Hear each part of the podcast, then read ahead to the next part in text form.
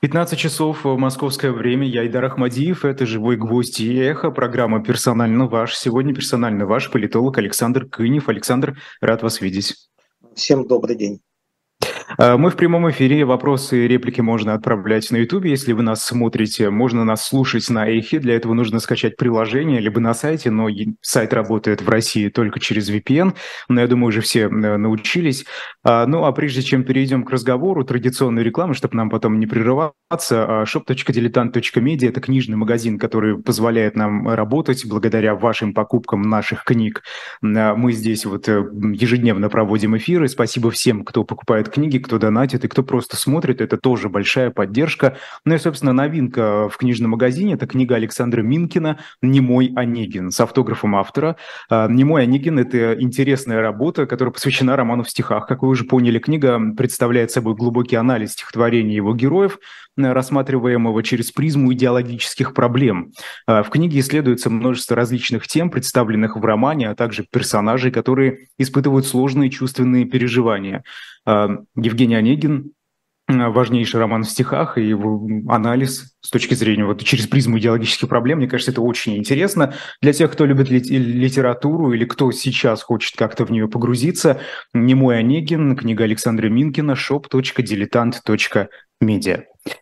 Александр, э, начнем с самого актуального. Не, не, не можем просто эту тему пропустить. Давайте хоть как-то, вот мы не военный эксперт с вами, да, но посмотрим на это э, хоть э, со, со, со стороны, что это значит и как это меняет. Подрыв Каховской ГЭС в Херсонской области. Мы видим все эти ужасающие кадры, обвинения взаимной России и Украины в подрыве вот это будто бы превращается в какую-то рутину, что ли. Эти ужасные события, которые, э, ну, просто сумасшедшие, масштабные, я даже не нахожу слов, чтобы их описать. Э, или все же вот эти события, они как-то влияют и на элиту, и на общество российское, и вообще на весь мир? Если влияют, то как? Ну, рутинизация катастроф – неизбежность. Да? То есть, когда вы ну, долго вы живете в ситуации чрезвычайных событий, они становятся новой нормой. То есть, мы живем в ситуации новой нормы, когда, наверное, сложно представить себе события, которые бы люди реально испугали. Ну, люди уже ко всему привыкают фактически. А что касается вот этого разрушения Каховской ГЭС и наводнения, которое там сейчас идет, да, мы, мы не знаем, до какой стадии оно дойдет, мы не знаем, насколько опустится уровень водохранилища и так далее. Вот, ну, что мы можем сказать абсолютно точно? Точно. Первое, вот э, не стоит совершенно безапелляционно э, заниматься перепостом позиций э, той или иной из, из сторон. Во-первых, это с точки зрения закона может для наших уважаемых слушателей привести к проблемам. То есть, ну, не стоит этого делать, представляю. Тем более, что информации действительно крайне мало. А, для, для того, чтобы подтвердить любую из версий, как минимум, нужны определенные видеокадры, да ее доказывающие. Все рассказы о том, что, скажем, Россия сама подорвала, пожалуйста, покажите. Да? То есть вот ну, голословные утверждения здесь абсолютно никуда не годятся. Вот. Э, то же самое касается ситуации там, с украинскими обстрелами там, и так далее. То есть э, есть такое понятие, как факт-чекинг. Да? Заявления должны сопровождаться какими-то доказательствами. Это первое. Пока их нет, лучше просто следить, смотреть за ситуацией. Второе.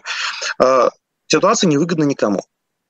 А, страдают оба берега, страдают обе стороны, значит, э, причем а, размер этих а, негативных последствий на самом деле сегодня еще оценить невозможно.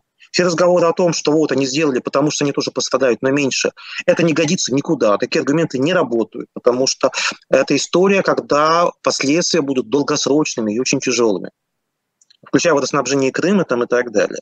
Поэтому здесь, здесь никакого интересанта с двух сторон как бы нету. Никто не будет э, уничтожать дом, чтобы поймать таракана. Да? То есть надо понимать, что долгосрочные последствия здесь есть крайне тяжелые. Поэтому э, та гипотеза, которая высказывается, в том числе независимыми экспертами, кстати, Русланом Левиевым, например, по поводу того, что это действительно катастрофическое накопление каких-то тех, техногенных факторов в ходе постепенного разрушения, мне кажется, вполне себе, скажем, допустимой, им, возможно, наиболее вероятной. А боевые действия всегда сопровождаются разрушением инфраструктуры, потому что за ней невозможно следить, ее невозможно поддерживать, ее невозможно ремонтировать там и так далее. Поэтому зона боевых действий всегда, где бы они ни проходили, это зона этих больших и маленьких техногенных аварий и катастроф. Рушатся мосты, водохранилища, плотины, там э, происходят какие-то там а, разрыва водопроводов, там всего чего угодно на свете. Да, это, это, к сожалению, норма э, в любой территории, где ведутся боевые действия. Никто за этим просто физически не может следить в нужном объеме. Вот, поэтому э, надо, надо сейчас просто смотреть за ситуацией, как, как она происходит, э, не впадать э, в эмоциональный раж, э, Потому что то, что я вижу, ну вот все, все те люди, которые занимали определенную идеологическую позицию, ровно в рамках этой позиции они все и комментируют. То есть это можно, можно заранее сказать, э, зная, как, какую человек позицию занимал, как он это будет объяснять сейчас. А таким образом, э, информационная ценность того, что они говорят в таких условиях, она стремится к нулю. Ну, это еще информационная да, война, да? Это да, да, да, да, потому, потому что это информационная война, конечно, так к этому и надо относиться.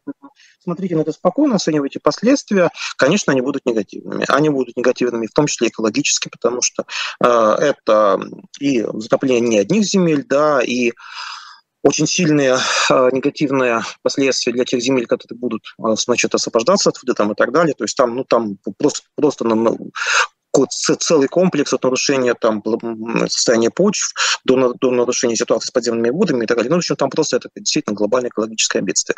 Поэтому э, давайте не уходить в какие-то ну, такие глобальные апокалиптические обобщения, тем более мы с вами в этом не специалисты, а просто призывать всех э, к здравому смыслу и, и э, ну, насколько возможному спокойному анализу того, что происходит. И понимать, что главная причина происходящего, конечно, то, что сама эта спецоперация, в принципе, происходит. Не было бы ее, и не было бы ничего. Все, и спокойно бы текла река, и спокойно бы люди ловили рыбу на это водохранилище и все остальное. Ну вот, кстати, э, э, по поводу этих масштабных событий, которые принесла война, э, боевые действия, диверсанты обстреливают Белгородскую область уже который день подряд это происходит, и в одной из, один из населенных пунктов приграничных там сейчас, как подтвердили да, власти Белгородской области, не находится под контролем российских властей что как бы само по себе э, совершенно уникальная ситуация для России, да, такого, по-моему, не было э, почти никогда вот именно вот русле того, что сейчас происходит. А какие выводы можно, мы тоже не будем оценивать, как это происходило с точки зрения э, значит, боевых действий, но какие выводы мы можем сделать, если отталкиваться от того, как на ситуацию реагируют власти? Что вот вы следите за реакцией властей, ведь это о чем-то тоже говорит. Мы видим, что Гладков постоянно появляется в публичном поле и комментирует это, но нет, например, э, федералов. Э, где, где они? Почему они молчат? Ну, Гладков понятно почему, потому что он губернатор, это его население, да, непосредственно. Понятно, что там область не, достаточно небольшая по площади, поэтому, конечно, это затрагивает, в общем, всех, кто там живет.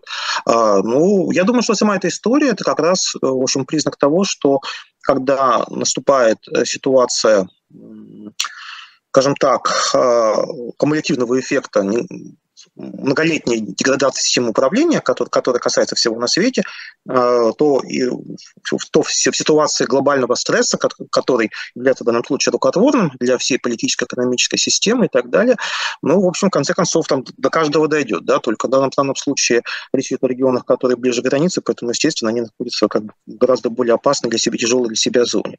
Вот. Ну, а власть в этой ситуации на что, ну, а что она может отвечать? Вот, вот, вот что, что она здесь может ответить? На самом деле, конечно, а, а, с точки зрения прогнозирования, каком-то, в каком-то смысле происходящий это подарок, потому что, в принципе, как бы это хороший аргумент для власти, что вот мы всегда же говорили, да, что вот там вынашиваются какие-то планы нехорошие, там мы защищаем наших людей там, и так далее. То есть, в этом, то, есть, то есть в этом смысле это можно обыграть, но ну, смотрите, с другой стороны, а, Александр... Но, но, но, с другой стороны, есть обратная сторона, да, что, в общем, а чем вы думали раньше, как сказать, могут ответить да граждане? Нет, вы, так им скажут, да. ну, подождите, вы же говорите, что наши границы защищены были, да? Да, конечно, что, конечно, что да. Это будет, хорошо это, это будет признание, это будет признание в, в собственной некомпетентности, да, в собственной, в собственной недееспособности, в том, что не работает одно, второе, третье, четвертое, там, и так далее. Потому что у нас же система бюрократическая многослойная, там, одни ведомства следят за другими, другие следят за третьими, там, и так далее. Значит, они что, все не работают?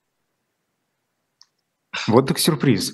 Да, поэтому, конечно, а, поэтому, поэтому, с одной стороны, да, это как бы и подарок, а с другой стороны, э, слишком много об этом говорить, возникает слишком много вопросов. Да, собственно, а почему это вообще возможно? И какие деньги на это были потрачены за все это время? Там, и так далее. Они ожидали, как вы думаете? Ну, мне кажется, что как бы вот глядя на происходящее, есть все-таки ощущение неожиданности все-таки этого всего. Потому что действительно внутри, внутри самой страны как бы э, реально сильная позиционная деятельность в принципе уничтожена, да, вот а тут появление каких-то вот диверсантов в довольно спокойном регионе, потому что, ну вот, скажем, Белгородская область всегда была регионом сверхуправляемых, управляемым, никакой там независимой публичной какой-то еще активности не было. Ожидать, что в таком регионе, значит, тихом, спокойном, там, абсолютно безопасном, вдруг что-то что можно начать происходить, конечно, но это кому-нибудь года три назад скажи, да, это, это было бы ну, научной фантастикой. Да. А, ну нет, ну все же географическое просто положение, да, ставит ну, да. этот э, регион под угрозу, а не только там внутриполитические какие-то тенденции. А, смотрите, ну, знаете, здесь какое впечатление вот лично у меня сложилось. Э, Гладков отдувается будто бы. Нарушены, между прочим, границы не просто Белгородской области, нарушены границы Российской Федерации. Тут, по-моему, не, не до Гладкова, да, здесь Путин как минимум, как, как должен, да, э, выступать. Но здесь создается ощущение, что вот как во время пандемии было, когда свалили все на губернаторов, решайте там сами, сами там меры вводите и сами будьте ответственны ответственны за то, что вы делаете. И вот сейчас будто бы, вы знаете, вот отступили на шаг назад, Гладкова выставили и сказали, иди, иди. Ошибки допустишь, вот сам будешь за это отвечать. Ну да, да, аналогия, на мой взгляд, абсолютно правильная. Как он вообще почти во всех кризисных ситуациях у нас власть ведет себя по принципу прикладывания ответственности. Да, это, в общем, старый, давно понятный прием. Но, это, кстати, тоже очень много говорит о, том, о качестве реальной вертикали. Что вот это, это значит? Это говорит о том, что, что, что, что в условиях а, кризиса, когда а, принятие политических решений тяжелых, да, чревато рисками, а, а выясняется, что энтропия, имеет место быть. То есть, то есть оказывается, что, собственно говоря, кто, кто проявляет больше энергии, решительности и силы, тот в итоге перетягивает одеяло на себя. Мы это видим вот и по поведению там, Винни Пригожина, и по поведению некоторых других товарищей там, и так далее. Но в данном, в данном случае, я думаю, это касается губернатора в том числе тоже. Вспомним пандемию, как это происходило. То есть, когда система а сама не очень знает и понимает, что делать. И э, на внутренней подвижке она тоже боится идти, потому что любое нарушение внутренних балансов да, чревато риском глобальной нестабильности, то э, возникает, возникает проблема иерархии санкций и всего остального. То есть, да, можно контролировать, конечно, медиа, можно запрещать об этом писать, можно увольнять журналистов, когда они там что-то неправильно осветили там, и так далее, но проблема это не решает. Ну, э, это молчание, оно в конце концов к чему-то может привести ведь. Ну, Владимир Путин, смотрите, вот по ну, оно не, не, границы, не, не, обязательно, не обязательно к чему-то... А он праздник, правда. Угу. Вот. Все, все, все, все будет зависеть от там, ситуации. То есть, ну, вот та же история там, с атаками дронов, там, например, под Москвой там, и так далее. То есть, е- если новых не будет, если как-то проблема купируется, но она забудется, потому что информационный фон, он такой, знаете, многослойный. То есть, когда происходит бесконечное количество информации, она очень быстро устаревает, люди уже не помнят, что было две недели назад. То есть здесь многое будет зависеть, во-первых, на как долго это будет продолжаться, да, удастся ли это купировать или нет. Поэтому говорить прямо сейчас, что вот будут неизбежные долгосрочные последствия, ну, это некоторый перебор. Но все же молчание Владимира Путина – это что? Это направлено для того, чтобы делается для того, чтобы люди просто не, э, не впали в панику, так скажем. Молчит президент, значит, все в порядке. Ну, возможно, да. Mm-hmm. Система демонстрирует уверенность в себе. Главная задача системы – показывать, что она уверена в себе. Вот любой выход из амплуа будет признаком слабости. А эти все разговоры о красных э, всяких черточках, которые нельзя переходить, и если Запад их э, перейдет, то мы тут, значит, начнем по-настоящему. Это что? Это все было, было просто какие-то разговоры? Ну, это элемент имиджа. Вот. Он повторяется много-много-много лет. И до всякой СВО... Как последнее сам... китайское предупреждение. Ну, это часть имиджа. Вот, знаете, из песни слов не выкинешь, что называется. Да. Кто, к нам, ну, кто, и... кто к нам с мечом придет, от меча и погибнет, я еще из школы помню. Э, продолжая о Гладкове, вот он вступил в диалог с представителями этого русского добровольческого корпуса, э, диверсанты, которые Белгородскую область атакуют. Это же нарушает э, принцип Кремля. Помните, Путин в 2004 году после ужасного теракта в метро заявил, что Россия не ведет переговоры с террористами, она их уничтожает. А тут мы видим, что и Гладков с ними разговаривает, и Пригожин там что-то с ним им ответил.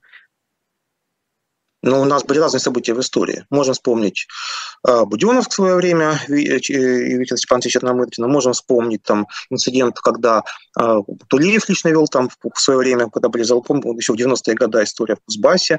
Можно вспомнить там Надост и так далее. То есть, ну, ну разное бывало в нашей истории. Ну, то есть, э, собственно, это, это получается принцип, который ну, очень гибкий, да, можно, можно использовать, а можно нет, и ну, никаких последствий да. не будет. Э, хорошо. Да.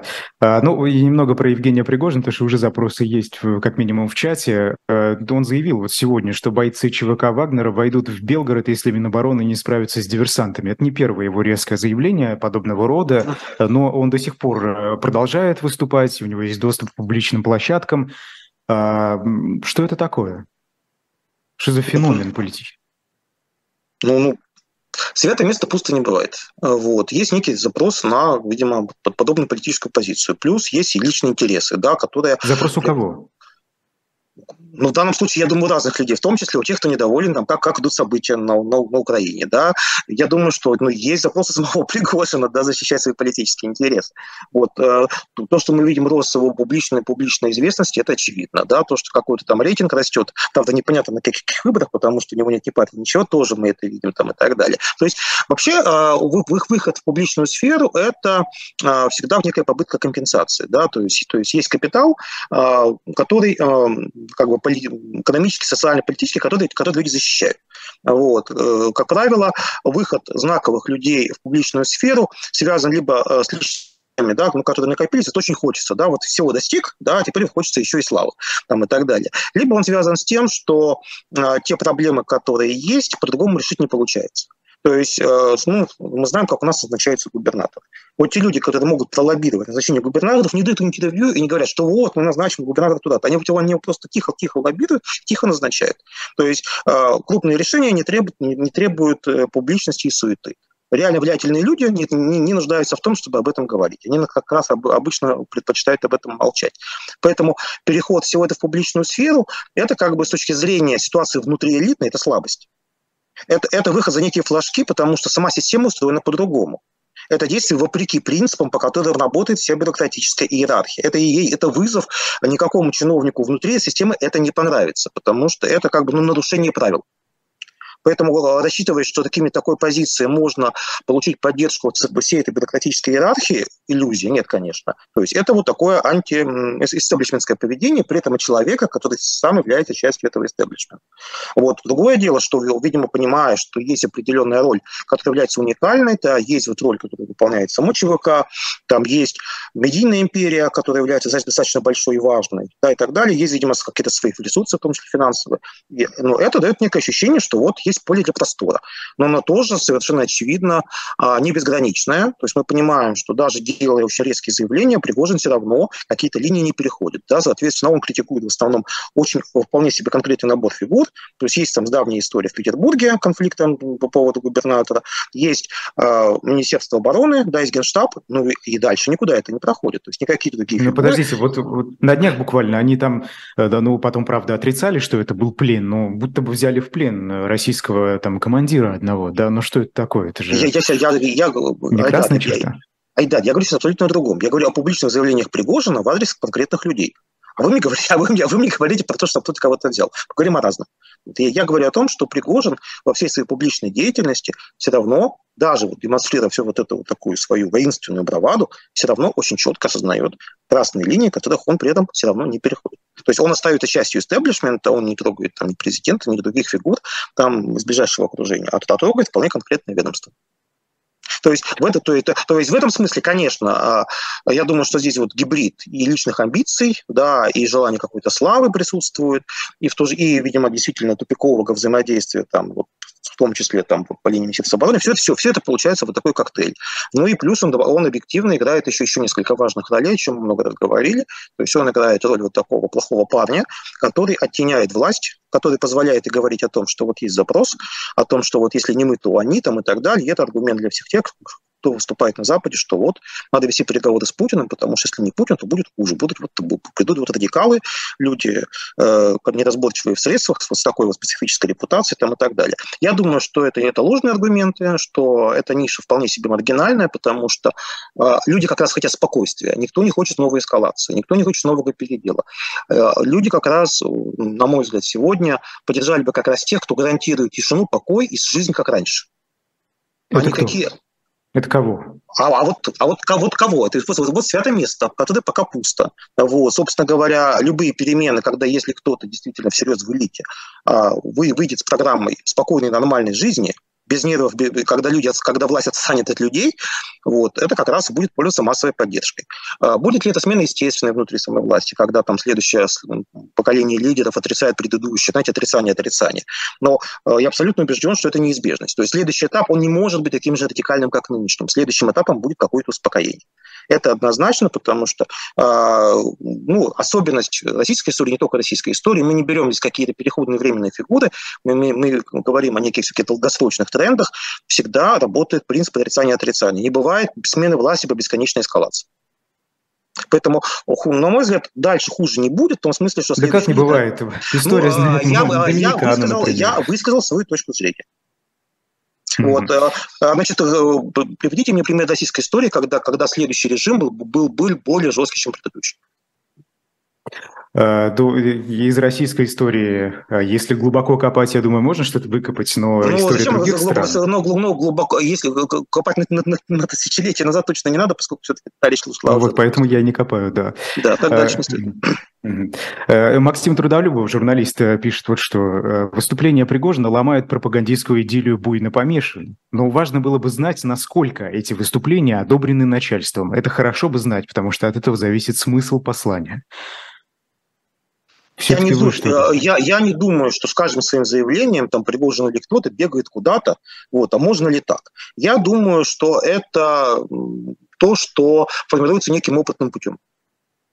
Вот. Прощупывание? И, Можно ну, ли я дальше? Думаю, я, я, я, я думаю, что элемент прощупывания есть, и мы видим, скажем, как на некоторые вещи действительно есть, но не то что бан, да, но некое негласное, видимо, указание, о них поменьше писать, говорит им и так далее. действительно, а, по большому счету, весь этот дискурс, он глобальный, глобальный крупный общероссийский СМИ не затрагивает в этом практически нету. Да, это в основном все-таки все социальные сети, это в основном присутствие самого Пригожина и так далее. То есть, э, более того, есть ощущение, что как бы вот по некоторым позициям чрезмерное педалирование этой темы вызывает негативную реакцию. Э, у вас в чате спрашивают, э, я уже упустил вопрос, поэтому я, ну, я смысл понял, сам сформулирую его. Э, скажите, вот вы, вы, вы говорите, что люди хотят спокойной жизни, а не эскалации этой, этой ситуации ужасной. А что, они так легко забудут об этих призывах пропаганды, что нужно неонацистов уничтожать, что на нас нападут какие-то там боевые голуби, боже мой, много всего, просто забудут ради спокойной жизни, очень легко. Но львиная доля людей и так все это время живет в ситуации с ожиданием, когда же все это кончится. Вот если есть, есть пропаганда, которая вот снаружи дует, знаете, это вот огромный океан, и, и, и верхний слой воды каким-то образом, значит, приносится вот этими там руками чем-то еще. А, а основная масса внизу спокойно колышется, да, и там ничего не происходит. Львиная часть общества, она ни на какие все подобные все эти серии не поддается, она никого не ловит, она очередями военкомата не стыдит и так далее. Она ждет, когда все это кончится. Ну вот. Есть довольно небольшая часть действительно людей, очень радикально, а, скажем так, на этой теме сакцентированных, ну вот, а есть, есть а, бюрократическая корпорация, которая конформисты по, по, просто по своей жизни, и, как бы, и вся их жизнь связана с карьерой. Вот. Эти люди будут делать то, что им сказали сверху. Вот завтра концепция изменится, скажется, что все, ну, у нас мир там и так далее, все моментально сменится весь дискурс. То есть а, никаких рьяных фанатов э, вот всего этого происходящего да, да нет. Есть выполнение приказов по вертикали, есть лояльность, есть конформизм, есть общество, которое пытается, насколько это возможно, жить в новых условиях, стараясь об этом не думать и не вспоминать, и просто ждет, когда все это кончится. Все эти разговоры про массовую поддержку – это все элементы пропаганды, э, которая выгодна определенным там силам на Западе, которая придерживается часть нашей радикальной позиции, но которая от реальной ситуации в жизни в стране очень-очень далеки. То есть люди пытаются жить, насколько это возможно, просто а, закрывая глаза на плохие новости. И это нормальная психологическая реакция. Вот. На Западе кому выгодно? А, а, поэтому подобные вопросы, они обычно от людей, которые просто реальную ситуацию в стране вообще не понимают. Э, ну да. Э, а кому выгодно на Западе, вы сказали? Тема, тема, массовой, тема якобы массовой поддержки спецоперации в России, конечно, выгодна всем тем, кто выступает там, за жесткие нероссийские санкции там, и так далее, и так далее, и так далее. То есть я, я абсолютно убежден, что российское общество абсолютно по, по своим ценностям, по своим взглядам совершенно проевропейское, это, это часть большой христианской цивилизации. Не так про опросы по поводу, вот, которые активно публиковались в интернете насчет взглядов российских обывателей, они абсолютно никогда не далеки от любого тоталитарного, авторитарного общества и так далее. То есть вопрос просто в том, что ну, люди абсолютно рационально не хотят лезть на рожон. Это абсолютно нормальное рациональное поведение людей. Никто себе лично жизнь, жизнь платить не собирается. Вот. Поэтому не, не, не надо демонизировать людей. Э, в конформизме нет ничего как бы плохого, на мой взгляд. Ну, как бы так сложилось вот в, этой, вот в, этой, в, этой, в, этой, в этой ситуации. Ну, я, просто... кстати, вот, а, я, я, я, кстати, вот беседую, беседую, беседую с коллегами, которые ездят по регионам, а, вот, и э, недавно вот один э, из моих коллег там был э, на мероприятии в Новгородской области, он поразился, говорит, я не ожидал, э, насколько много такого бытового оптимизма там на встречах э, демонстрируют, допустим, представители малого среднего бизнеса, то есть там планы строят, там искренне там какие-то вещи предлагают развивать там и так далее. То есть люди освоили из новой реальности, да и в рамках нее строят себе какую-то жизнь, что-то видят впереди, впереди, и на этом всем совершенно не акцентируется. Ну вот так, так живет общество. Ну, вот, Может, это э, слепость, э, глупость? Ну, я, какая слепость? Ну, не знаю. Вот я, например, живу в Москве, да? Вот я в своем окружении никаких разговоров про тему СВО не вижу вообще нигде. Это вам, это вам очень повезло, видимо. Ну, везет. Возможно, возможно, но вот среди моих коллег, знакомых разговоров об этом нет. Э, да. Э, хорошо. Ну вот э, по поводу вашего тезиса о том, что на Западе настроение россиян э, используют для того, чтобы эти антироссийские санкции вводить дальше, это как-то сомнительно, потому что неужели они на настроение общественное обращают внимание в первую очередь, а не на действия российских властей в Украине?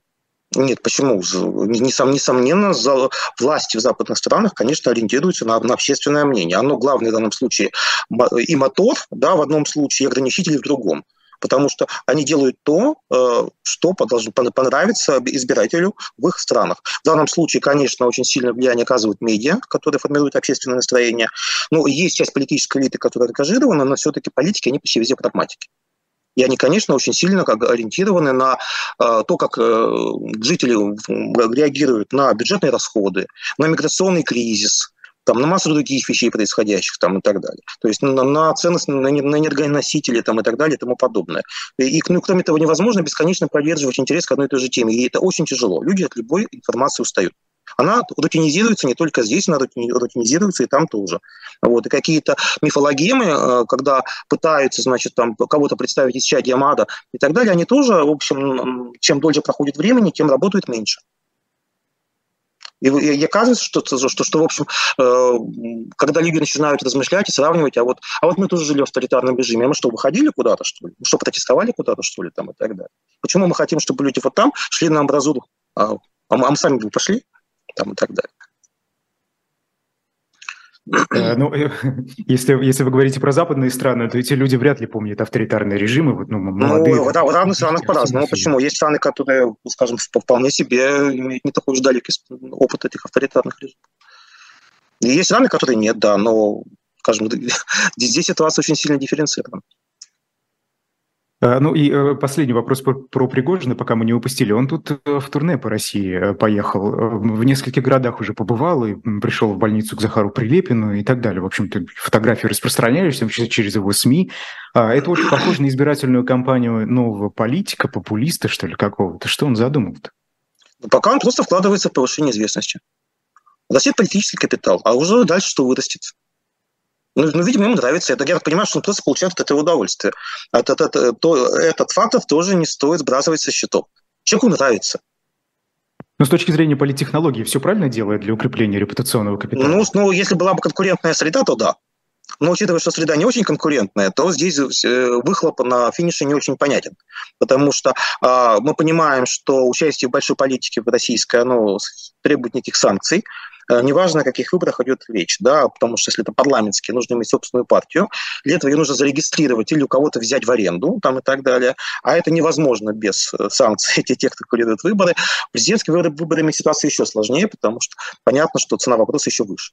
Вот. Но, но в целом, на мой взгляд, э, в рамках вот той ниши такой э, очень э, жесткой по риторике и особенно по методам, которые применяются, им, она, на мой взгляд, изначально именно по этой причине очень сильно ограничена. Потому что массовый обыватель является умеренным, не любит радикальности, и, и, и, и скажем так, люди, которые могут вызывать у него опасения, что вот они дойдут до простого человека и будут лезть в его жизнь, такие люди пугают. Пугают кого? Обывателя медианного среднего избирателя. Все-таки, все-таки люди предпочитают, э, скажем так, приносить э, то, что говорится, на себя. А если они это не могут, то обычно им помогают в этом медиа. Mm-hmm. Ладно, депутат Госдумы Константин Затулин тут заявил, что Россия не достигла ни одной цели в спецоперации, так называемой, в Украине. Что это на него нашло? Ну, вы меня пытаетесь сегодня в конспирологию вводить, которую я не люблю. Э, вот. Нет, но вы же говорите, что все должно быть санкционировано, да, особенно вот люди, которые Значит, в большой ну, политике Абсолютно, абсолютно очевидно, тем более Константин Затулин в политике очень давно. Да, ну, почти там 30 лет, словно говоря. Поэтому я Он думаю, же считается что... влиятельным человеком в политике. Я думаю, я, думаю, я думаю, что позиция Задулина, конечно, это не только его личное мнение, а мнение некоторого количества людей, э, с которыми он, скажем, по, по жизни связан и конечно, наверняка за это есть какие-то определенные силовые ведомственные интересы, то есть, скажем, часть, э, скажем, я думаю, силовой корпорации тоже может таким образом высказывать свою точку зрения. Ну, Константин Затулин точно не авантюрист, не человек, который будет говорить какие-то вот опасные для себя непродуманные вещи.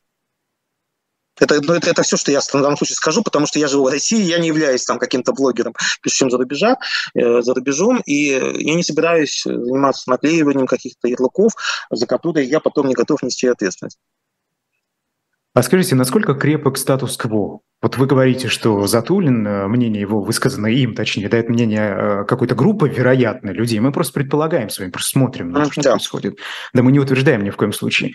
А, если это так, то что это такой пресловутый раскол политической элиты, который угрожает статусу КВО или нет? Нет, ну это не раскол. Высказывание, скажем так, с помощью разных методов своей точки зрения, это не раскол.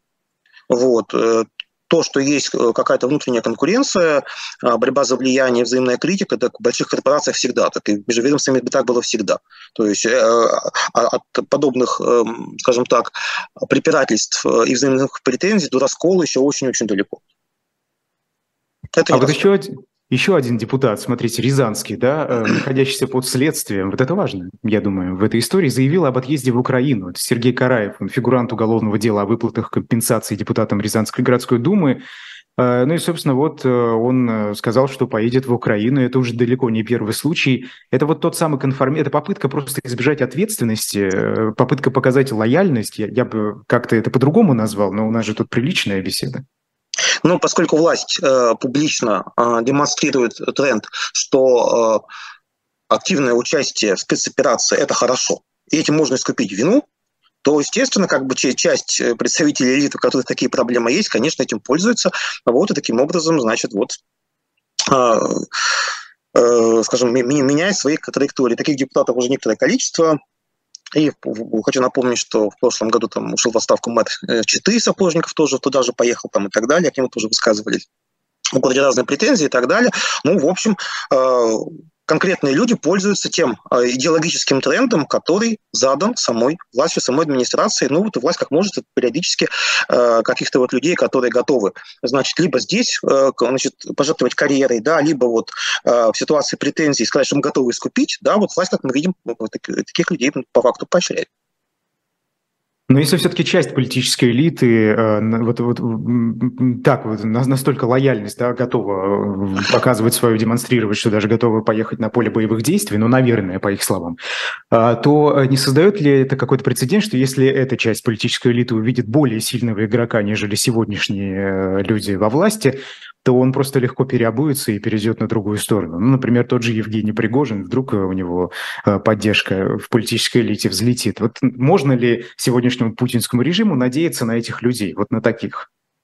Ну, я, я вам по Пригожину уже говорил, что она, что она внутри элиты она взлететь не может, потому что он ведет себя по, по, по правилам противоположным тому, как функционирует элита. То есть э, люди, которые внутри системы, не будут поддерживать людей с антисистемными и непонятными правилами игры. Они по-другому карьеру строят, да, система защищает сама себя. И, и конкретные звенья системы, они, в общем, выразители ее интересов. Поэтому внутри системы поддержки не будет. А вот у кого а, понятнее игра, система, Александр? Система, система будет такое, такое всегда отторгать. У кого понятнее все-таки игра сегодня? У э, Кремля, у Владимира Путина, у Шойгу, у кадровых военных и так далее, которые молчат, которые молчат, да? Или у Евгения Пригожина, который каждый день говорит, рассказывает, что происходит, правда или неправда, это отдельный вопрос. Но все же вот тут как будто бы понятнее, нет? Все-таки тут есть голос, там голоса нет, молчание. Что происходит? У нас кадровые военные э, только вот канцелярщины этой ежедневной сводкой выдают, и все. Неужели э, Евгений Пригожин менее понятный? Кому? В том числе политической элите, обществу, людям, которые вот э, наблюдают за происходящим. Я, я думаю, что э, есть поверхностная сторона, как, которая каким-то людям нравится, да, ну, какой-то части людей. Но для остальных тоже, на самом деле, огромное количество вопросов.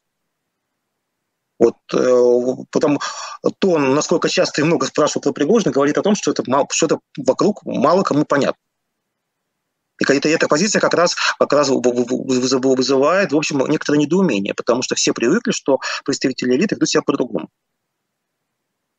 Поэтому как раз молчание в этой ситуации гораздо более понятно, чем, чем подобные риски заявления. Когда от молчания должно закончиться? Ну, когда-то закончится. Когда-то чем-то закончится. Во всяком случае, нестандартно себя, себя ведет именно Пригожин, а все остальные себя ведут вполне стандартно. Часто хулиганы выглядят намного более привлекательными. Ну ладно. Ну для кого? Это, ну для кого? Не знаю. Кому, кому, кому, как мне кажется, тем, кого, кого грабят, они не выглядят очень привлекательно. Президентская кампания следующего года, вот это все, все, все, все эти, значит, э, э, тенденции, все это, что происходит сегодня, Евгений Пригожин, который по городам ездит, ну и так далее, это все как-то может отразиться на президентскую кампанию Владимира Путина, если он будет участвовать? Или проблем не возникнет в нынешней системе и при нынешнем укладе? В нынешней системе проблем не возникнет, потому что а, любой запрос на перемены, он всегда упирается в отсутствие альтернатив. То есть система будет, несомненно, мониторить ситуацию, и э, появление любых кандидатов, которые могут вызвать хоть какой-то энтузиазм, конечно, будет пресекаться на том или ином этапе. То есть, то есть их могут согласовать на каком-то моменте, а потом начать их уничтожать. Мы вспомним, как когда-то согласовали Грудинина, а потом этого же Грудинина, когда сама же система согласовала, да, бросили, собственно говоря, э, стирать политический порошок. Поэтому я думаю, что э, максимально удобный сценарий для власти – это сценарий тихой, скучной компании, где нет никого на горизонте, кто бы воспринимался хоть какой-то символ надежды. Должны быть э, максимально неинтересные, скучные, уставшие политики, э, значит, вот, по возможности не ведущие никакой кампании, э, которые, которым огромное количество личных претензий, которые всех разочаровали. То есть, грубо говоря, идеальный набор в президентские выборы – это Зюганов, это, Григорий, это опять Явлинский, потому что в этой ситуации он просто не, не, необходим. Да? То есть нужен человек из прошлого, э, максимально взрослый, с максимальным там, количеством претензий, там, даже собственных бывших фанатов там, и так далее. Я думаю, Слуцкий там как э, абсолютно неяркий, совершенно там, политически незаметный персонаж там, и так далее. Ну, вот какой-то подобный набор, э, я думаю, для выборов он вполне себе понятен. То есть все как всегда, условно говоря. То есть вот ярких фигур типа Михаила Прохорова, там, я думаю, совершенно точно такой ситуации не предвидится. Не дай бог, что называется, что-нибудь вызовет у людей всплеск энтузиазма. А если, а если вдруг где-то энтузиазм появится, то все может посыпаться. А ровно по той же причине, по, по тому же сценарию будут, я думаю, проходить выборы губернаторов. То есть все разговоры про то, что вот есть какие-то регионы, где, где возможно вторые тура. Да, они возможны с точки зрения электоральной истории. Если мы посмотрим выборы 2021 года, если мы посмотрим объективную ситуацию с рейтингами губернаторов, да, есть регионы, где действительно недовольство властью очень сильное, сильные протестные настроения. Там и Красноярский край, и Алтайский край, там, и Якутия, там, и так далее. Да, можно соглашаться, соглашаться, что действительно объективно запрос под это дело есть. Но допустит ли власть реально подобной ситуации? Э, ведь э, проигрыш даже в малом регионе он, он э, чем опасен? Он опасен тем, что вот э, когда э, общество в апатии все безнадежно, ну, ситуация для власти вполне, вполне себе безопасная. Да? То есть апатичные люди никуда не пойдут, и никакой там альтернативной консолидации не произойдет да, вокруг какой-то идеи, человека и так далее. Но если вдруг люди увидят, что, смотрите, а вот там народ пошел выбрал кого-то вопреки, там, да, и, там, и так далее. Это может моментально быть воспринято как сигнал, как символ новой надежды, что не все потеряно, вот, вот люди же смогли, может, и мы сможем. Да? То есть может начаться ситуация принципа домино, когда э, одна, одно под символическое поражение может, может привести к, к цепочке воодушевления, и если начнется подъем, если люди начнут выходить из апатии, то это может стать страшной угрозой. Поэтому выгоднее, чтобы они, чтобы они из апатии не выходили. Чтобы все было вяло, скучно там, и так далее. Поэтому я ну, рискну предположить, что ситуация будет мониториться. Если вдруг где-то э, будет ситуация риска, серьезного риска, а он, а он э, в условиях выборов всегда будет персонализирован, то есть люди не могут объединяться вокруг пустоты. То есть они будут забирать в регионе кого-то конкретного. Значит, его будут снимать, может быть, поощрять деньгами, должностями, или, или по-плохому с ним как-то разбираться и так далее. Но мы это уже видели прошлые года, когда стоило там в том же Хабаровске, когда были выборы, избрали Дегтярева, хоть э, кому-то из кандидатов, э, значит, скажем так, выступать в качестве возможной точки консолидации, моментально его тут же снимали. Мгновенно тут же человека снимали с выборов. Вот. И будет, думаю, будет нечто похожее. То есть будут мониторить, а, оперативно ведь... защищать. А если будет совсем плохо, совсем плохо, соберут десант политтехнологов, привезут в этот регион, и так, значит, там утрамбуют участковые комиссии территориальные, э, что просто будут решать все по-жесткому. Вы говорите апатия, вот э, да, победа где-то, она может пробудить людей. Но ведь такое уже было, когда губернаторами становились далеко не выдвиженцы от Единой России, а коммунисты всякие и так далее, с достаточно высокой народной поддержкой, и ни, никакого пробуждения в соседних регионах э, не, не следовало.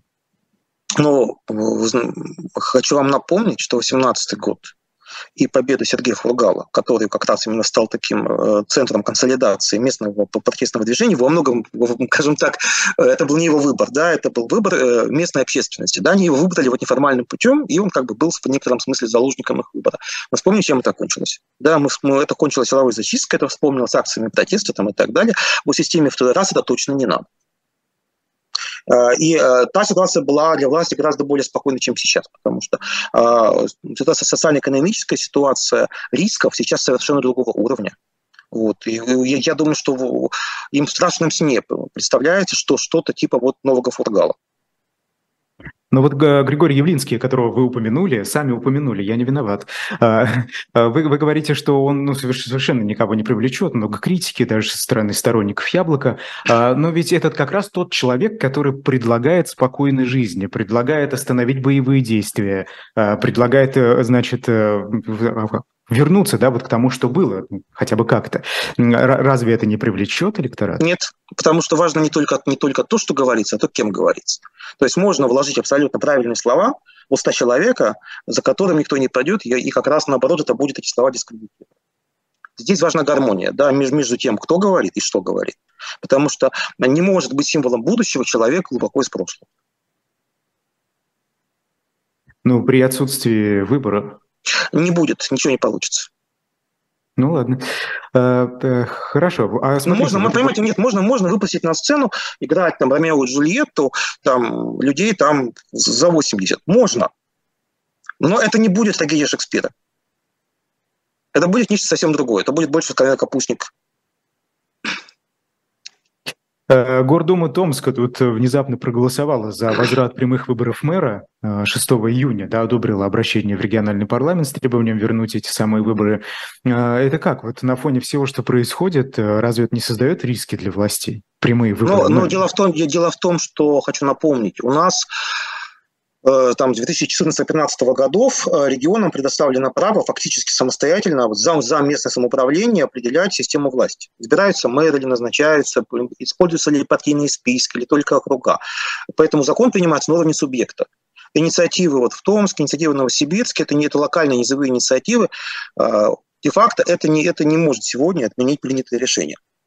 Потому что устав изменили в Томске, но изменили после, после изменения областного закона. То есть это в данном случае э, здесь фарс провернуть назад тяжело. Поэтому я думаю, что инициатива томских депутатов говорит только о том, что, во-первых, тема выборов мэров остается, она популярна среди населения. Эти люди, которые действительно избраны ну, депутатами, извиняюсь, гражданами, будут эту тему защищать. Невзирая на то, что решение уже принято сейчас. То есть эта тема остается электоральной, она, никуда не исчезла. И люди помнят о том, что они выбирали мэра довольно долго, да, и это были хорошие мэры, к которым сейчас у граждан хорошие отношения. Невзирая на то, что их потом там сажали или что-то еще делали. Здесь в этом смысле позиция государства и людей отличается очень сильно. И эта тема, значит, будет, будет дальше присутствовать, и она будет обыгрываться в том числе и на выборах там, этого года, и на выборах, там, может быть, президентских, там, и парламентских, она никуда не ушла.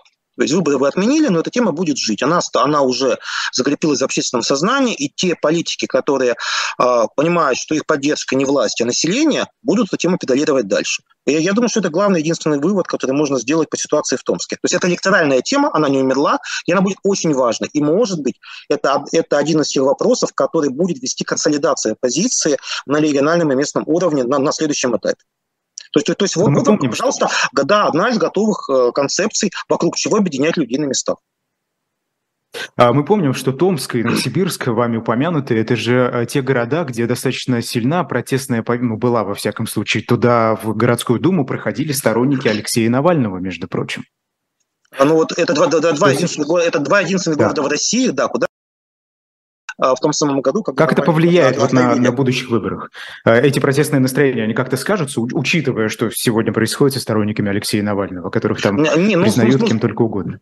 Ну, сторонников Навального там не будет на следующих выборах, ну, по всяком случае, в рамках нынешней конъюнктуры не будет. Вот. А то, что а, тема выборов будет присутствовать, это очевидно прямых выборов мэра. То есть она, она уже присутствует, она будет присутствовать дальше конечно, будет играть большое значение. И вот мы посмотрим на ситуацию, скажем, э, как на это будет реагировать власть. Э, я думаю, что это как раз вот один из... Я, я сказал, что это, во-первых, тема возможной консолидации оппозиции, и второе, это как раз э, тема возможных переговоров там, на следующем историческом этапе между властью да, и оппозицией, попытка поиска каких-то новых там, элементов согласия. Ну, понятно, что не сейчас, да, вот не в нынешнем формате, да, а после того, как произойдут какие-то перемены, в том числе картовые на, на, на федеральном уровне. То есть это, это, это, это как раз один из, из, из примеров того, откуда может начаться вот некий новый диалог и некое, ну, некое новое общественное возрождение. Ну, про диалог э, российской оппозиции внесистемной мы еще поговорим с вами, а вот пока э, от выборов далеко не убежали, вы э, на днях опубликовали текст достаточно большой про наблюдателей. Да, и вот я прочитаю просто лид. Предстоящие э, в сентябре 2023 года региональные и местные выборы, а затем и президентские выборы в 2024 году ставят перед независимыми наблюдателями в России тяж тяжелейший выбор, подобно которому за все время российских выборов с начала 90-х никогда не было. А что там с наблюдателями? В чем их тяжелый выбор? Он заключается в том, что сегодня ситуация такова, что осуществлять э, де-факто вот, наблюдение на, на самих участках становится фактически невозможно. То есть о чем идет речь? А, значит, э, ну, ну, на, мониторинг выборов бывает двух э, типов, условно говоря. Есть, есть долгосрочная, когда мониторятся все компании. Там законы, как поменялись, как, э, значит, как идет регистрация, выдвижение, агитация. Для этого не нужно сидеть на участках. Для этого нужно мониторить медиа, нужно мониторить там вот рекламные площади там и так далее. А есть наблюдение в день выборов, оно, оно называется краткосрочным. Это наблюдение на самом участке, когда наблюдатель э, следит, там, как, как выдаются бюллетени, э, значит, э, как идет само голосование, нет ли вбросов и как считаются голоса. Значит, вот именно, как, как правило, вот именно последнее, вот с точки зрения обывателя, обычно считается наблюдением, хотя на самом деле к этому не сводится. Вот речь именно, именно о нем. А, и, а, значит, здесь ситуация очень тяжелая, потому что, во-первых, как раз независимые организации, которые занимались мониторингом, последние там 10 с лишним лет были постоянно под центром давления. Э, само появление термина инагента в отношении НКО появилось как раз, значит, первой жертвой была, была тогда ассоциация «Голос», которая потом прекратила существование, потом появилось незарегистрированное движение «Голос», то есть представители наблюдательского сообщества и как организации, потом в личном качестве эм, объявлялись иностранными агентами, против них там, снимали всякие разные разные пропагандистские фильмы, к этому, наверное, они уже привыкли. Но ситуация стала намного хуже с прошлого года, когда в это дело добавился силовой фактор. То есть в прошлом году прошла серия, обысков там, среди там, региональных представителей того же движения «Голос» по какому-то там надуманному делу. Какой-то активист из Ивановской области что-то написал про СВО, поскольку он когда-то был наблюдателем, то по этому делу решили, значит, там по всей стране по цепочке, значит, там э, обыскать людей, которые в жизни когда-то человека не видели. Вот. Кроме, кроме этого, есть поправки в законодательство, которые внесены в Госдуму, и, скорее всего, они будут приняты о том, что не смогут в день выборов на участках быть и доверенные лица кандидатов. А это, кстати, на местных выборах было очень важно. То есть, когда, когда, когда округа маленькие, там участков мало, то доверенные лица, конечно, могут быть существенным фактором. Плюс, после того, как были запрещены независимые наблюдатели, главным способом для независимых организаций а, присутствовать на участках был статус корреспондента в СМИ. Заключался срочный договор, и человек значит, ушел на выборы как в качестве представителя какого-нибудь там регионального или федерального издательства. А сейчас они предлагают э, дать право присутствия только тем, кто имеет долгосрочные договора трудовые. То есть, по сути дела, только с штатным работником редакции, а их буквально там раз, два, три я общался. То есть, фактически это закрытие последней возможности для представителей общественности присутствовать на участках. То есть, ну, это де-факто закрытие наблюдения как такового. То есть, его смогут осуществлять только представители самих зарегистрированных политических партий, а мы понимаем, что они, э, как очень часто, зависимы от власти. Есть регионы, где это реальная оппозиция, есть регионы, где все партии под контролем, и фактической оппозиции нет. То есть, а яблоко, ситуация... подождите, яблоко, которое выдвигало а, да, я сказал, я сказал, я сказал, что ситуация в регионах разная. Значит, если говорить про конкретные партии, то, например, там тоже яблоко, оно с точки зрения географии на сегодняшний день представлено далеко-далеко-далеко не везде. Организации, как правило, там зачастую нет, мы их, их на выборах нету, и кандидатов от них нету там, и так далее. Вот. А к одной Москве и Петербургу дело не сводится. Да, там, ну, плюс еще Карелия, Псков, Великий Новгород. Вот. Поэтому а, ситуация здесь, она очень тяжелая. То есть э, получается, что, во-первых, сегодня э, наблюдательские организации не могут фактически гарантировать безопасность людям, и, э, и уголовные дела, и обыски, это многие-многие мигрировали, плюс закрываются юридические возможности просто присутствия на участках. Вот участвовать, участвовать в этом дальше, ну, возникает большой вопрос, а, а что, что в результате? Э, плюс еще стоит добавить важный фактор, как расширение электронного голосования, где просто нечего наблюдать физически, потому что вы наблюдаете только, только копию, копию из интернета, которую вам показывают. Там нет самого процесса, который можно мониторить. Поэтому здесь, здесь возникает вопрос, а кто что теряет, кто что получает. А, присутствие независимых наблюдателей во всем мире является важнейшим фактором репутации выборов. То есть, то есть, грубо говоря, если э, информация о выборах в стране начинается с того, что независимые наблюдатели не были допущены, то для человека, там, представляющего там, какую-нибудь э, традиционную демократическую страну, все с ним уже понятно, уже дальше не считать. Это уже дискредитация просто выборов до объявления всяких результатов. И власть, на самом деле, все эти годы, борясь с наблюдателями, уничтожала репутацию выборов больше, чем кто бы то ни было. Потому что, плохи, потому что выборы, есть наблюдатели, даже критикующие, это одна история. А выборах, где наблюдателей нет совсем, эта история совсем другая. То есть, то есть в первом случае можно говорить, что да, есть недостатки, но есть выборы, а во втором случае, собственно говоря, обсуждать особо нечего. Поэтому а, по-хорошему это власть, особенно сейчас, должна была с наблюдателей с пылинки сдувать, заботиться о них там и так далее. А борьба за, за уничтожение до конца, это, в общем, ну, э, по сути дела, вот никто так больше, никто не сделает большего для дискредитации э, э, результатов наших выборов, чем те, кто всем этим занимался. Они, они, зачем они это делали? Ну, понятно, зачем. Потому что это бюрократическая история. Есть люди, которые привыкли это делать на зарплате. Их не, их не волнует интересы системы. Они говорят, что вот, смотрите, сколько мы сделали. Да, вот мы, мы сейчас столько-то человек, значит, написали доносов, столько-то человек, значит, там, значит, там возбудили дела, что-то еще. Но глобально, глобально, конечно, тот самый случай, когда вот а, низовая активность конкретно конкретных чиновников, пропагандистов, интересы системы оказываются абсолютно разными. Поэтому, что было делать наблюдатель, не знаю. Вот, э, статья именно о том, что вот описывает ситуацию, да, ну, я не вхожу в наблюдательские организации достаточно давно. Э, наверное, в этом что-то будут решать. Я думаю, что, может быть, ситуация будет разной по регионам. Есть регионы, где есть некая конкуренция, есть возможность контроля, и можно там будет, скажем, присутствовать э, там, от каких-то партий, да, там, от кандидатов, где они там физически действительно готовы всерьез бороться. А где-то, возможно, придется отказываться отказываться от этого самого э, наблюдения на участках и фактически э, сокращать наблюдение только вот на внешний мониторинг, долгосрочный, о котором шла речь. То есть агитацию мониторить, законы, но без, но без, без контроля mm-hmm. на участках. Поэтому я думаю, что ну, что-то они будут решать. Я знаю, что эта тема очень, очень сильно обсуждается. Там есть, есть э, раскол примерно 50 на 50, то есть, грубо, грубо говоря, половина там общественников считает, что в этой ситуации вообще бессмысленно наблюдать на, на участках. Другая ситуация говорит, что ну, нет, надо невзирая ни на что, а поскольку мы работаем работаем на будущее, мы работаем да, на сохранение гражданских традиций там, и так далее, поэтому уходить нельзя, пускай это риски и все остальное, но как решат, мы увидим. Но ситуация действительно очень тяжелая. Какие гражданские традиции, о чем? А, ну, хорошо. У, у, участие, а не сидение на диване. Гражданская традиция. Так это что, у нас есть такая традиция, что ли? А, ну, ну, ну, а что, нет, что ли? На мой взгляд, есть. Наблюдательское сообщество в России как раз одна из наиболее сильных и живых э, частей гражданского общества все последние 15 лет. Э, хорошо. Александр, э, вот а тут прям вот вопрос в лоб у вас, я его и задам. А зачем сегодня вообще выборы? А это что, важно сегодня? Вот вообще важно? Конечно, важно. Власть, она будет всегда сохранять выборы, потому что нет другого способа легитимации. Условно говоря, там легитимация три, да, от Бога, это монархия, да, это традиционное общество. Это чисто силовая, вот, вот у нас в руках оружие, поэтому власть, и третья электоральная. Естественно, в современном мире электоральная легитимация является ключевой и самой важной, потому что если вы отказываетесь от выборов, а вы говорите, что они нам не нужны, мы, мы, мы э, власти, потому что мы самые сильные, то, это авто, то отказ от процедур автоматически легитимизирует насилие как способ борьбы. Потому что если вы говорите, мы правим, мы правим на основании насилия, тогда это означает, что все остальное становится легальным де-факто. Поэтому э, можно бороться с оппозицией, говорить о том, что вот мы боремся с экстремистами, с кем-то еще, ровно до того момента, пока вы сами сохраняете видимость легальных процедур. Кривых, кривых, косых, каких угодно, но легальных. Поэтому никакого другого способа нет. Поэтому единственный способ оправдывать насилие против тех, кто, скажем, представляет угрозу, это сохранять выборы как процедуру.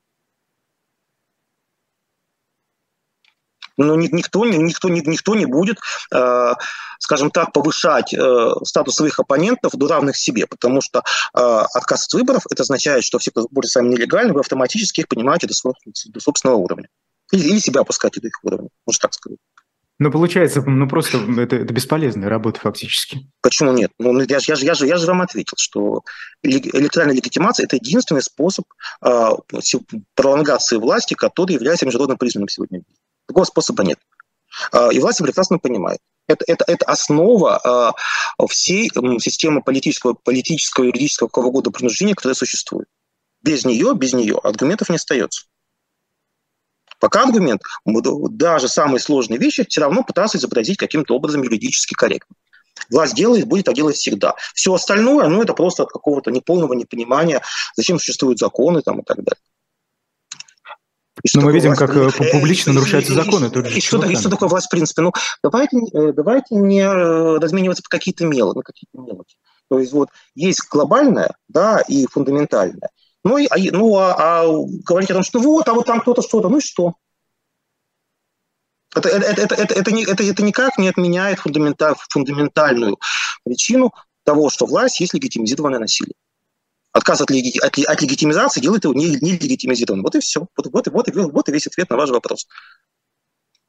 А вы недавно опубликовали материал про э, то, как, значит, э, вот я прям как выжить в эмиграции, чтобы вернуться в Россию, да? Ну, Там ну, в двух ну, частях. Ну, ну, уже месяц, месяц назад, ну да. Больше, а, ну, ну, но это все равно интересно сейчас, да, вот, тем, да. более, тем более. Вот в эти минуты, пока мы с вами здесь разговариваем, в Брюсселе проходит форум «Брюссельский диалог», представители российских демократических сил и Европейского Союза и вот там Ходорковский, например, присутствует. И что он сказал? Мы с вами говорили про объединение оппозиции, вокруг чего она должна объединяться. И вот что он говорит. Чтобы обеспечить демократическое будущее России, оппозиции сейчас необходимо учиться совместной коалиционной работе. С этим вроде бы не поспоришь. А, на базе помощи Украине, это вот уж дальше идет, антивоенных акций, борьбы с пропагандой и далее цитата. Вопрос достижения долгосрочного или среднесрочного договора с Путиным для нас не стоит. Этот режим должен быть разрушен, это слова Ходорковского. Другого пути к мирному, нормальному будущему будущему не только для России, но и для Европы и всего мира просто нет. Правильная э, тактика объединения, неправильная, как вы считаете? Вообще вот эти идеологии тех, кто уехал из России, насколько они э, сегодня важны, насколько они действительно важны для России будущего? Ну, поскольку вы упомянули мой тот текст, э, я в нем исходил из того, что, скажем так, когда мы говорим о каких-то союзах и коалициях, да, мы говорим о неком сложном, сложном наборе вещей, ну, как бы факторов, потому что э, у каждого из игроков а, уехало довольно большое количество там, организаций, политиков там, и так далее.